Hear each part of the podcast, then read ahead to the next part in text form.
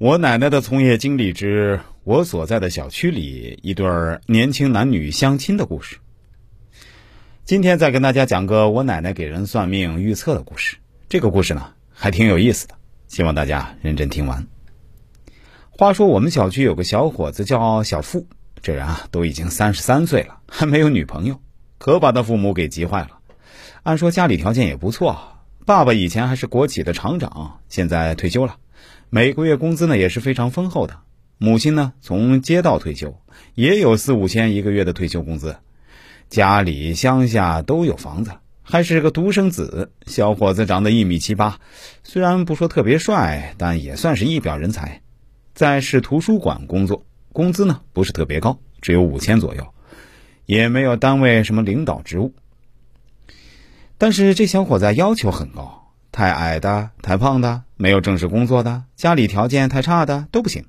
如果长得不好看，或者他看着不顺眼，自然也是不行的。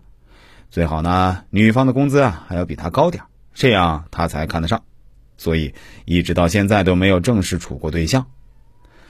也有很多人给他牵过线、搭过桥，但都一次都没成功过。这不，听说我奶奶年轻的时候喜欢给人做媒、做介绍。我们小区啊，就有个叫丽丽的女孩。她的父母呢，也托我奶奶给女儿物色一个合适的男青年。我奶奶自然就想到了小付。这个丽丽姑娘在市人民医院上班，长相清秀，一米六三，收入不低，家里条件也算中等，挺符合小付的择偶标准的。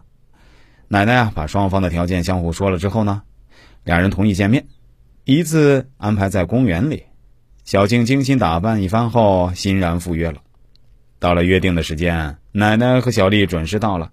正说着小付这孩子不错呢，又会做一手好菜，小付就骑着电动车悠哉悠哉的过来了，穿着一身随意的运动装，脚上还穿着一双旧跑鞋。小丽一看就把头扭到一边。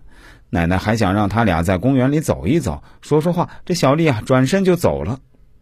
等小付停好电动车过来，这丽丽早就不见了。奶奶尴尬极了，想和小付解释来着。小付也是有性格的人，你看不上我，我还看不上你呢。黑着脸骑着车就回家去了。回到家后啊，小付的父母也特别生气，这姑娘太不给人面子了，起码的素质都没有。奶奶怎么就介绍这样的女孩子呢？